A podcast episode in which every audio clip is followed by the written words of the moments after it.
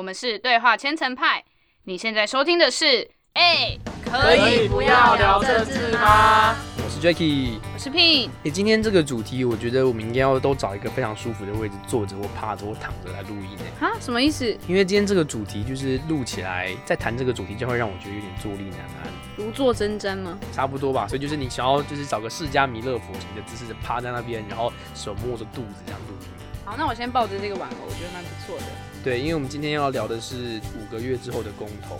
五个月之后，所以大概是八月底的时候，八月底的时候，我们目前有四个应该会成案的公投嘛，所以还不确定。应该是连署书应该都在统计中了。哎、好像有两个案子已经确定成了，另外两个案子还在统计中，连署书都有达到门槛啦。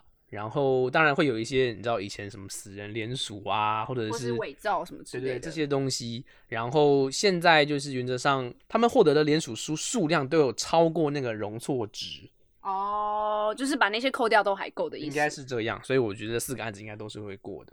然后我觉得也可以补充一点是，今年其实我也会蛮好奇今年的投票率会是多少，因为这是公投不绑大选。这是很久以来公投没有绑大选，这是聊了四个案子，要不要考你一下是哪四个案子？哎呀，现场抽考！我跟你讲，就是我前几天还收到，就是我朋友传来一张一个笔记图，就直接说、哦，这公投可以怎么投。然后我觉得大家如果对就是之前投十案的那个公投日一一二四，就是记忆还不太远的话，就是会记得那时候其实大家都会有各种小抄，就是不同党派或者是不同团体出的一个小抄笔记，因为十案真的太多了，就是到底哪些要投同意，哪些不投同意，而且有一些又是负负得正，真的是在考中文。我觉得啦，就是有时候就觉得，嗯，好像在考你的理解意识。好，所以这四案呢，我自己按照顺序来回答好了。就是第一个成案的应该是重启合适，第二个是早教公投，哦，你要把它放这么前面，好，早教公投。不是吗？我觉得它是第二个。早教公投其实就还在联署中，就是哦它在三月份的时候才联署完成啊，所以第二个应该我觉得照时间顺序排下来，第二个应该是反来猪的案哦，反来猪已经过了，我以为这两个反过来诶。反来猪过了，哦反来 OK 猪过 OK，了。好，反来猪已经过了。OK，然后第四个是呃公投不绑大选。哎、没有公要公投绑大选啊哦，，对不起，哦对，对啊，啊然后，这边就通通都会有就剪刀手咔啦咔啦这样。好，最后一个是公投绑大选。简单来说啦，四个案子就是重启合适，然后早教、莱猪跟公投绑大选。嗯不照时间顺序的话，四个案子。嗯，我觉得呃，至少比之前一次要投十个案子好一点了。希望大家就是有更多的时间去好好理解这些题目。那这也是为什么我们今天可能想要先开始跟大家来聊这件事，因为虽然听起来很久，但其实一个礼拜每个月都花一点时间去了解不同立场，然后的一些利弊等等，其实都需要时间做功课。不过我觉得其实蛮讶异的是，感觉在这个时间点就已经有人在开始分享懒人包了。我觉得哎、诶动作好快哦。分享懒人包，这是不是一个比较礼貌一点的？我说是你朋友那个图文啦，那个同意或不同意，？OK OK OK，有没有想要就是很尖酸刻薄？就其实网络上已经，我们应该有观察到，就有很多的争论或者是论战了。然后我们今天这一集其实就是只是想要跟大家聊聊我们现在对这四个案子初步的理解，然后也许大家也可以就是回去，如果说对这个案子还不熟悉的人，可以稍微做一点点功课，稍微看一下资料，然后稍微跟身边的人聊一下，观察一下目前的风向是怎么样子的。然后我们之后会有其他的就是计划来促进大家来做相关的思考跟讨论。然后我觉得其实也很重要，就是可以开始跟身边的人聊说，或提醒说，哦，其实八二八这一天其实有一个公投。我觉得我目前感觉起来，我身边的人应该有七七八成的人嘛是不知道这件事的。我觉得就是七八成的人不知道，然后其中可能有六成或更多的人是就没有打算要去投票的。哦有可能。哎、但我刚才想到一件事、哎、嗯疫情，就疫情大家没办法出国，所以会不会反而就是比较大的可能是就地可以留在自己的家乡，或至少留在台湾反正我都闲着没事做，我就不如去投票这样子之。类的啊？不对，这有可能会抵消，因为就是住在国外的人没办法回来投票了。那就变成说你要统计到底就是有多少人会愿意就是为了这四个案子飞回来，还有就是这些很久没有出国的人会不会把投票视为一种出去郊游踏青？哎我觉得这是一个蛮好的方向哎，就是让大家说，哎，就是你不能出国，然后你也可以去做一个好像也蛮有仪式感，然后蛮重要，然后这是一生一次的事情。哦，这样这样其实蛮好，我们就可以搭配游程，有没有？你投完四个票之后，你就可以去核市场看一看呐，你可以去就是桃园早教看一看呐。可以，阿来猪要去哪？就是去机场啊，去机场看有没有就是什么货机，或者是货船之类的东西啊。哎，我觉得可以。有没有旅行社想要做这个包套行程？做这件事情好了。我觉得可以。对对对对对，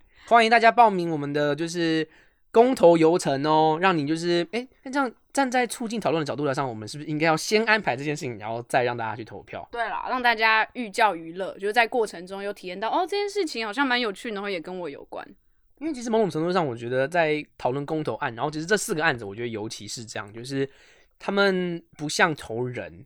人的时候，我们可能会比较直觉，就是可能不管是我以前的习惯，或者这个人讲出来的话，我觉得他可信不可信，我支持他或反对他，我支持他的政党或不支持他的政党，这个稍微简单一点点。但是在讨论到议题的时候，其实他们都特别复杂，然后实际上的面向又很广，然后关于资讯来源的问题啊，关于资讯正确性的问题啊，然后争论非常多，我们也好像。因为我们都不是专家，我们都不是学这些的，所以好像也很难，就是可以有一个定论。然后他们又感觉离我们比较远，所以我们到底要怎么做出决定，要怎么投票，怎么讨论，这些好像都是需要再想一想的。我觉得说到一个也蛮好，就是大家其实投人有时候就是。有时候也凭感觉，或者是凭一个平常在媒体上看到的印象。但议题光我不知道大家有没有去看那个公投的主文，就是那个题目本身就整个写的很像论文题目了。那这件事情要怎么让大家觉得好消化跟就是好理解？我觉得就是呃，我们也希望可以做到的事情，就不管透过 p o c k e t 或者是透过我们线上的一些懒人包啊、贴文等等。然后我觉得还蛮重要的一点是，因为我们观察到其实网络上已经开始对于不同议题有一些论战。或者是就是选边站的讨论，那我觉得我们可以先做的是，不是急着去看说我要站在哪一边，而是先去看刚才有提到的可能资讯来源，各方的资讯来源都看之外，然后也可以去想一下说这个立场的人支持的原因，他背后的动机是什么，然后他的论述，然后他有没有什么佐证的东西，然后是不是这样子的媒体操作有。被带风向的可能啊，我觉得会是一个蛮精致或是一个蛮完整的一个思考方式啦，对不对？你在思考资讯来源，就是人家不是说什么五个 W 一个 H 嘛，对不对？资讯哪里来的？啊谁说的资讯啊？为什么他要说这样的资讯？这些东西的，然后其实你一次一次其实都会不断的挑战自己的，就是之前的认知是不是这样子的？这样其实我觉得某种程度上有点辛苦了，真的要看大家愿意在忙碌的生活中，可能你回到家你只想划手机，想瘫软在沙发上看电视的时候，你还愿意花一点点的时间去关注，或者是做一点点功课。我觉得这件事情就是我不知道我自己就会很期待，就是每一个。公民社会下的公民可以做到，但也可以理解，就是大家都是忙碌的人们。我觉得你刚讲到就是公民社会这件事情，其实是蛮有感触的啦。就是我觉得投票这件事情，投人或投公投都是一样，就是它其实是一个公民的实践，它其实影响到的是我们这个社会要怎么运作下去。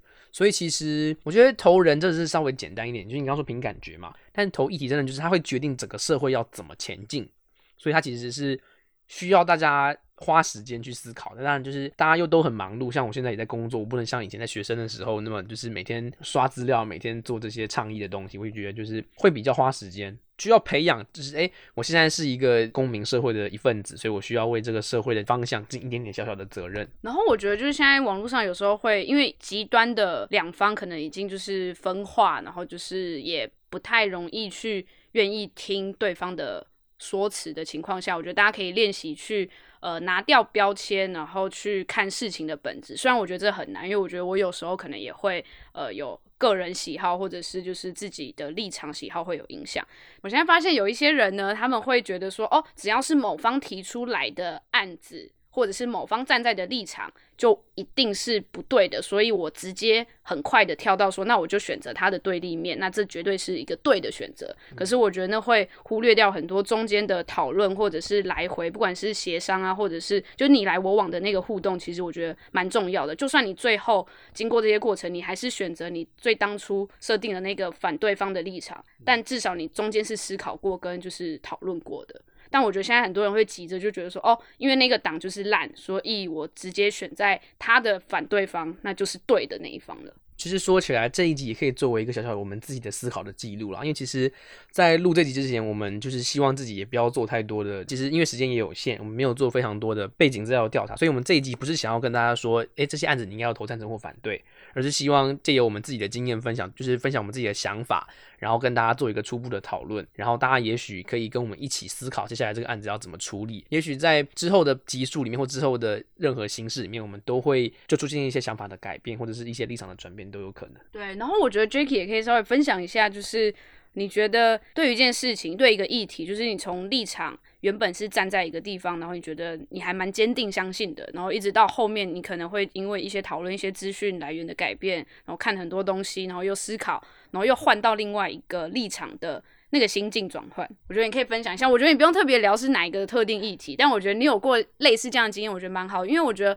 很多人会觉得我前面已经踏稳在那个立场上了，他后面就会有点呃，不管是自己不愿意去改变，或者是不愿意相信之前版本的自己，好像做了一个没那么完善的思考等等，而不愿意去做后面的那个调整。好啦，我觉得其实前面的那个引言其实做的差不多了，我们就来就是切入正题。那刚刚聘 Q 我的那个主题，我觉得其实没有什么就不好直接说的啦。但其实我觉得某种上这个案子其实也是四个里面比较争议比较多，其实那就是早教公投啦。因为我自己在就是环境相关的组织里面工作，所以其实一开始的时候看到这个案子，大家其实就会觉得说，嗯，就是当然要支持啊，就是要保护生态啊什么的。然后当下其实就很快的写了那个就是一开始的那个二阶段联署书，后来交出去之后也做了一些些就是。倡议大家要去联署这件事情啦，就那一开始的时候，其实案子都冷冷的，就是生命迹象垂危这样子。然后后来就是开始有一些政党加入倡议，然后这个案子就瞬间烧起来了。我就烧起来真的超级超级不可思议的啊！然后联署书就好像那阵好像碰到廉价，好像廉价完了之后，他们就说：“哎，我们有十几箱联署书来了。”然后就 瞬间就从担心会不会过到最后就是爆量的联署书。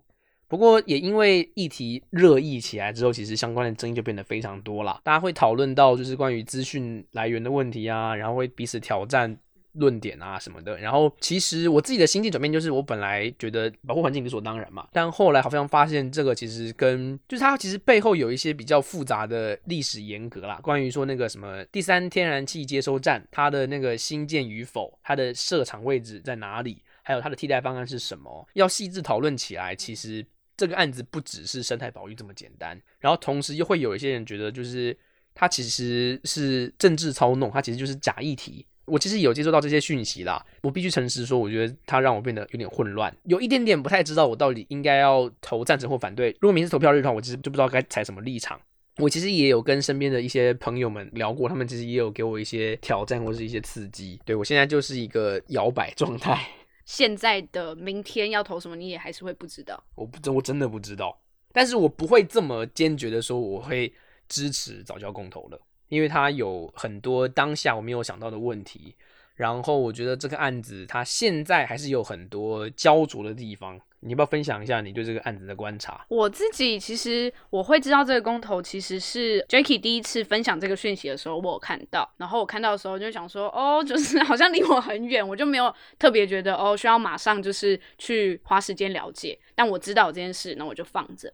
然后一直到可能过了大概两个礼拜吧，然后我有一个朋友，然后又私讯我，然后就跟我说，哎，就这个联署就是想要邀请你一起也响应支持一下。对，然后我想说，哎，怎么又一个人来，就是来来跟我拉票？然后我想说，好吧，那好像有点重要，就是我身边两个不错的朋友都在跟我讲这件事。那我就想说，好，那我就来看一下。然后一直到那个时候，那时候其实也还没到你说烧起来的那个时间点，那大概往前一个礼拜而已啦，就也没有间隔很久。然后我就研究了一下，然后那时候研究的时候，其实的确是联署方的资料在网络上其实是比较多的，那比较争议方或者是就是反对方或者是其他讨论相对比较少，但也已经有了，所以我就两边都有看。然后我看完之后，我就是像你说的，我就是处在一个中间摇摆，我就会觉得。到底谁的资料来源是比较可信的？然后好像公说公有理，婆说婆有理，然后就觉得哦，两边好像都合理耶。对，那毕竟我也不是专业背景的人，所以以一个一般民众的角度来看，我就会需要花更多时间做更多功课。对，那当然中间也有跟一些人讨论，但我觉得以我身边的人来讲，因为也不是在比如说自然生态的环境就是朋友圈也比较少的情况下，我觉得真的蛮少人在关注这个议题的，就包含我的一般的朋友啊，或者是同事啊等等，其实都不太知道这件事。对，然后我就反而是问他们的时候，然后他们说啊，问号，就是满脸问号，完全不知道。对，然后我就觉得对我来说，现在的态度就是还是多听多看。虽然我现在可能是中间偏反对，但我也觉得到公投的那一天，都还是有可能有不同幅度的摆动。你这样讲，我们是不是有需要补一下到底这个案子在讲什么？大家会不会不知道什么是早教公投？他会不会听起来不飒飒？怎么办？我背不出来的公投主文呢？我记得他好像是说，就是你是否赞成，就是中油第三天然气接收站要迁离，就是大潭早教的那个沿岸，对不对？他有他他有定一个范围，我记得大概公投主文是这样。你感觉讲的蛮完整的啊？那我再复述一遍好了。它的主文是说，你是否同意中油第三天然气接收站迁离桃园大潭早礁海岸及海域？天哪，我刚刚讲了九成呢。蛮准的啊，代表你有很认真的在看各种资料。说说明我只有看主文，然后其他东西我都没有看懂。好了好了，所以这是这是案子的主文啊。然后我们刚刚描述了一下这个案子目前讨论的情况，跟他可能面对的一些争议。我觉得这个案子它最复杂的地方就是它的资讯来源看起来都蛮可信的，但是好像同时又都有一些破绽，就是没有一方有给出比较决定性的说法。然后我们也因为就是有。政党介入的关系，导致大家会觉得，就是这个案子好像就变得比一开始单纯保护生态这件事情更复杂了。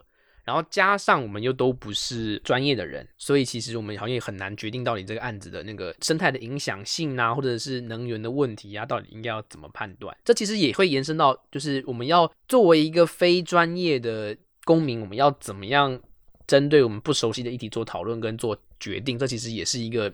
后续可以讨论的问题啊，嗯，我们之后应该还会再录更多就是 podcast 的内容，然后来跟大家分享。我们也会整理一些我们的想法跟简单的工具，有点像之前的就是对话工具包那个样子。那去跟大家说，就是可能你是属于哪一个类型的人，那你可以多花一点时间在哪件事情上。那举例来说，比如说身边会有一些朋友是，他可能觉得自己因为不够专业，所以没资格投票。对于这样的人，是不是可以提醒他们去做一二三哪件事情？那可能让他们愿愿意靠近一点，说哦，我投票那一天其实是可以去做这个决定的。好，那我觉得这个案子可能就先讨论到这里哈。刚刚是你 Q 我，那我现在 Q 你讨论一个好了。嗯，你要不要聊聊合适的案子啊？合适吗？我真的觉得，我突然觉得我这样讲话，就是会不会等下要讲一堆，就是很需要事实查核的。你刚刚聘讲话里面有百分之六十 都是部分事实，对对对。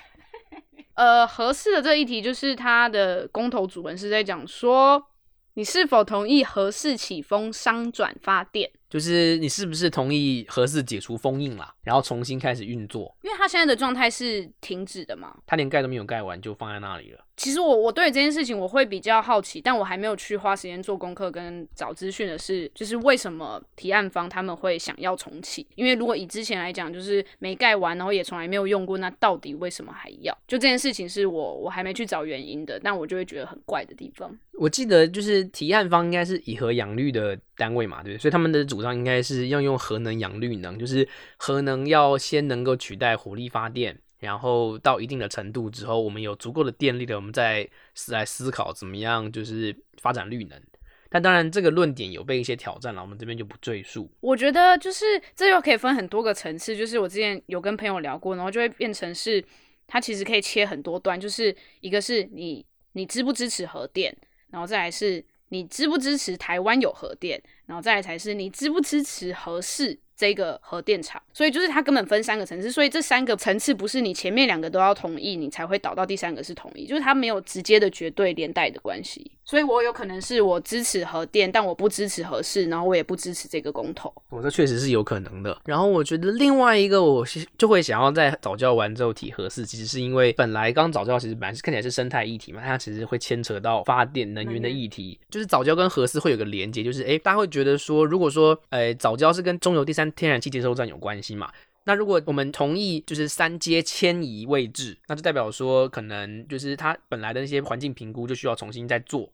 那没有发电来源，我们要怎么办？所以听起来它就被它就跟核适重启绑在一起了。就是这也是现在就是两方的争论比较极端的说法上，就会硬把这两件事情绑在一起。当然你不能说它没有关系，但我自己会觉得有时候就是我觉得它是一个超捷径的沟通方式啦，就他硬想要灌输一般大众说，哦，所以你做这个选择，你就是这两件事情，它是非常极度相关，所以你挺这个等于你挺那个。对，但我觉得它可能真的有连带关系，但我不觉得应该可以直接画等号。对，但我觉得这对就是操作方，不管是正方或反方，他们这样子沟通其实是真的比较快速，而且可能真的有用的。而且某种程度上来说，我记得同意三阶迁场的那个那个主张，其实好像同时也有一些就是支持核四重启的人去支持，所以就变成说，好像在这个操作上，大家就觉得这两个案子是有关联的。对，我觉得这也是，就是大家如果有时间的话，可以试着自己去拼拼图，然后去拆解，说这两个事情的连带关系一定有，但在哪里？还有它不是等号跟是等号的地方在哪里？就是像我觉得刚聘讲的很好，就是就你支不支持核电，然后你支不支持台湾该有核电，还有你支不支持核四重启，这三个案子不一定是三个都是 yes yes yes 的，所以这其实确实是一个大家可以重新思考的问题了。好，那我们还有什么公投案呢？下一个案子应该反来猪好了。这个是我不知道，这我觉得是相对容易的一个题目吗？就是我觉得相对比较好做决定啦，也不能说容易。对我来说，我获得的资讯跟我可以做决定的那个门槛是稍微比较低一点的。就是为什么你就比较容易做决定？为什么吗？等下我要再念一下公投主文吗？换我念好了，我要拥有那个 ASMR 的声音念。你是否同意政府应全面禁止进口含有瘦肉精、莱克多巴胺等乙型受体素？猪只之肉品、内脏及其相关产制品呢？这也太撩人的声音，念这么严肃的内容。所以我要讲什么？我要讲我对这件事为什么觉得这个案子比较好做决定？我觉得是对我来说，但不是只对一般大众，就是大家想法不一样。但对我来说，就是它不是，我不觉得它是一个食安的议题。我觉得它比较是在牵扯到的是国际经贸跟经贸是经济贸易嘛，对不对？经济贸易，就我觉得对我来说，它比较是牵扯到国际经济贸易，然后 WTO 啊，或者是就是自由贸易协定的这些问题。那我觉得它对我来讲比较简单做决定，是因为我觉得我就算吃这些我也 OK。哦，真的哦。呃，应该说，我相信我看到的那些，就是呃，因为有安全，反正就是检核出来的报告，那个的含量是不会直接造成人体叭叭叭的。当然，我就会觉得说，那当然是我们可能过五十年后才会知道是不是真的有对人体有害。但至少现阶段，我会觉得，其实我们日常在吃的很多食物，其实也都是有各种添加，各种有的没的。而且，其实呃，美国牛肉其实我记得也是有某个剂量的瘦肉精。对。对，所以其实我就觉得这这对我来讲不是一个很需要小题大做的事啦，我会这样觉得。那对我来说，可能我的考量是国际经济贸易的这些对台湾现在的处境来讲，对我来说更重要。因为这其实某种程度上可以连接到一八年三年前我们投那个日本核实的案子，就是我觉得 Pin 刚刚说跟国际经贸有关系，就是大家就是在做贸易的时候的一些。妥协跟就是筹码，筹码嘛，就是哎，我进口了之后，那你可能就会给我什么好处？但这部分其实应该大家都是没有说出来，就是台面下操作的东西，隐而不宣啦，对不对？然后三年前我们在讨论那个日本核实案的时候，大家会觉得理所当然，就是哎，就不希望有可能有核辐射或是核污染的东西进到台湾来啊。但这个不同意，好像后来造就了我们无法跟日本有一个什么金融贸易的一个协定之类。对对对，类似这样的东西。所以大家就开始反思说，嗯，那我们是不是当时可能没有想清楚或怎么样子的？所以对你来说，就是来猪的案子其实也跟这个案子有就有点像，对不对？对，我觉得对我来讲其实蛮像，尤其是像你说的，就是因为三年前有发生这样的事，那后来就是蛮确定说三年后，呃，应该说这三年之间我们跟日本的关系的确有影响。然后我也要再补充一点，就是那个时候的那个核实，呃，实是食物的实，那时候的规范其实是虽然那个。进口的地方可能是就是日本的核实的地区，可是它有多加一个规定，是说只要进来，然后检验出来有核辐射相关的那个话，它会是完全会直接退回的，就是不会让他们进来。所以它是在真的进来到台湾的，就是市场之前，还会有做一个把关。台湾当时定的标准其实比国际更严格。日本方也同意了，对他们其实已经有在这件事让步了。对他们同意我们用国际更严格的标准来审核他们的进口食品了。对，然后我们的公投结果却还是这么不给他们面子。不过我觉得其实这某种程度上就是大家对于政府跟国际交流之间的信任或不信任，这个其实真的是我可以理解。当时我因为我其实不太记得当时我到底投什么了，但我可以理解那时候人们不同意的理由啦。所以可能对我来说，就是三年后要做一个类似的题目做这个决定的时候，我就会觉得，嗯，我应该会不反对。所以也许我觉得在三年后，我们可以重新思考的事情是，我们有没有意识到，其实它可能不只是食安问题而已。然后这当然其实也涉及到我们对于就是目前大家针对来猪剂量的那个分析跟影响，我们到底信不信任，这会决定我们现在对于这个案子的态度是什么。所以我觉得大家其实可以把三年前的核实案跟现在的来猪案一起想啦，然后大家也许可以思考看看，我们就想要学到一些什么教训，也许是这样吧。嗯嗯嗯，好，最后一个案子是什么？公投榜大选，请拼一下公投主文。这个公投主文是说，哦，好长啊。你是否同意公民投票案公告成立后半年内，若该期间内遇有全国性选举时，在符合公民投票法规定的情形下，公民投票应与该选举同日举行？就是在公投的成案半年内有碰到大选的话，就应该要绑在一起投票啦。那为什么要绑在一起呢？我觉得这个其实也是一个层次有点多的那个情况了，我们就一个一个层次慢慢讲好了。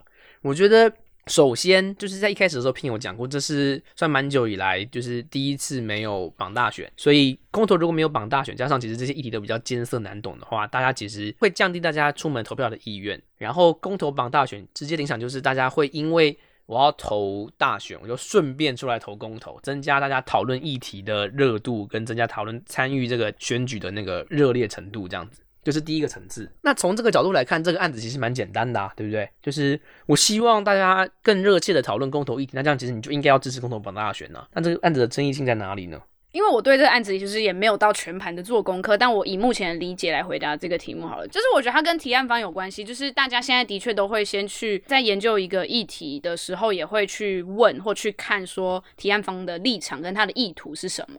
对，那这个提案方就是是国民党，那大家就会好奇说，嗯，那为什么就是又要做这样的一个提案？我自己的观察或我自己的解读，就是公投榜大选的第二个层次，就是它比较容易跟人的选举一起操作。就是大家其实可以回想说，就是一二四的那个投票，呃，那个选举，因为要投先是首长、先是议员、里长跟十个公投，所以你有十三张选票，真是领到，难怪那时候会领到，就是我记得大排长龙，一案一张嘛，哦，真的好多哦。对，你就拿进去之后想说，天哪，这这么多张纸是吧？所以难怪大家要带小抄进去，对不对？没错，你可能看一看都忘记自己本来要干什么了。对，然后它绑在一起比较好操作的点是，比如说你现在想象一个候选人，他带一个他的竞选晚会，那因为他要沟通的群众当然是要去请大家投给他一票嘛，那他同时就可以直接绑那个政党的立场所要推的议题或反对的议题，那他就可以直接跟大家说，哦，就是如果你支持我这个人或支持我们这个党的话，那这几个案就怎么投。哦，所以他其实。某种程度，我自己觉得他会就是减少一般民众愿意花时间去思考或者去做功课的时间。但先不论大家会不会去做功课，但他就是有点直接绑一个 package 在一起，就是说，来，你支持我，就是这一整包你要吞下去。哦，这个我觉得这个这个层次变得很复杂了耶。我记得一八年的时候，就是国民党的民意代表就有出来说，就是中南部嘛，就大家就有说什么反同、反同、反同啊，对，爱家公投嘛，对，大家就是就是大家就会操作这个议题，然后。所以就是换句话说，大家对这个案子有疑虑，就是大家不乐见这样的情况发生。就是拆开来，其实比较可以就事论事的讨论，不要把人、政党跟公投绑一起。嗯，不过拆开来好像又需要面对，就是它的讨论率可能不高。不过另外一个层次就是，如果今天我们觉得就是就是某一方的人可以把人跟公投绑在一起，那另一方其实也可以啊。不是一个绝对的利或弊，因为就看那个政党或者是那一方要怎么用，要绑一起对他们讲比较有利，也可能，或者是不绑一起比较有利，有可能。就我觉得蛮难的啦。然后另外一个我记得会提到的点是说，好像拆开来办会觉得比较浪费国家资源、社会资源，因为你就等于每年都有选举嘛。对，那这样就是我们要怎么在就提高参与率，同时避免就是人榜议题这个情况发生？我觉得超难的。但我自己目前会也还是先偏观望，然后呢，我也会依据这一次公投不绑大选的投票率去看，去思考这件事情。就是如果它降低的投票率可能是降低了，我相信随便抓一个数字啊，比如说降低十趴或者是十五趴，我就会觉得是可接受范围。可如果它真的跌到就是变一半，之类的，我就会觉得，哎，那是不是不好？对，所以我觉得我自己会看八二八这一次的公投投票率的结果，再来想这个题目。某种程度上，我必须说，我觉得光是看那个公投的主文本身，其实它是一个非常中性的论述。它的情境是半年内如果有大选的话，换句话说，如果没有大选，其实是不会绑在一起的。它就是一个淡书，对不对？哦，是诶。所以刚好那个公投提出来的时候，没有在这个范围内，它其实还是可以独立的。应该是这样子啊。公投主文之外，会有一个比较详细的那个论述嘛？对对对，那个可能是需要参考的。不过是实际执行的方法。对，不过从那个主文上来看，好像就是这个样子的。对，但我觉得他就是如果过了的话，他就是我们的公投法可能又要再修一次。那那时候修的，就是那一届的立法委员，或者是那时候的可能氛围，就是会把那个法再修成什么样子，就是我们现在也不知道。不过或者应该说，这现在又让我就是不太确定，就是。公投成案或者公投大家提案的时间是什么时候？就是我们有没有办法决定公投的期程是什么样子？如果这个案子真的过了，然后想要操作的人是不是可以在某个时间提案？就是根据大选的日期来排定他们想要操作的那个公投的议程，这个其实是有可能发生的啦。对，就是他可以操作的地方还是有的。天哪，瞬间你们觉得政治好复杂？难怪这一集要趴着录，是不是？我们 到最后都还是正襟危坐了，虽然我现在好像脚有点麻掉了。对我真的觉得这蛮难，但我觉得就是。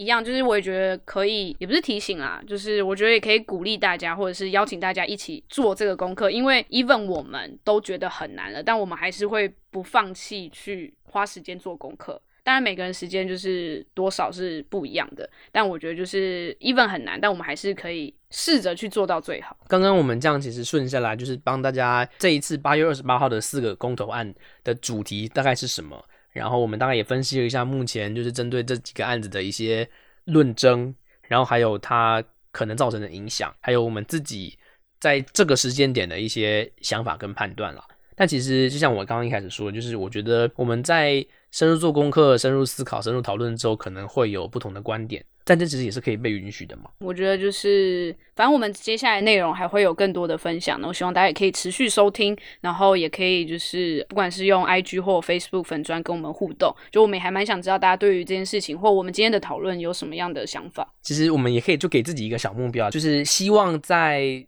从今天到可能定个时间好了，到四月底可能好了。就是我们希望在这一个月的时间里面花多少时间在就是研究这四个案子。你现在是要问我一个答案吗？我觉得我可以先自己给一个答案了，好不好？就是好像到时候大家听起来好像都是我在就我在问拼问题，对不对？往往很偷懒。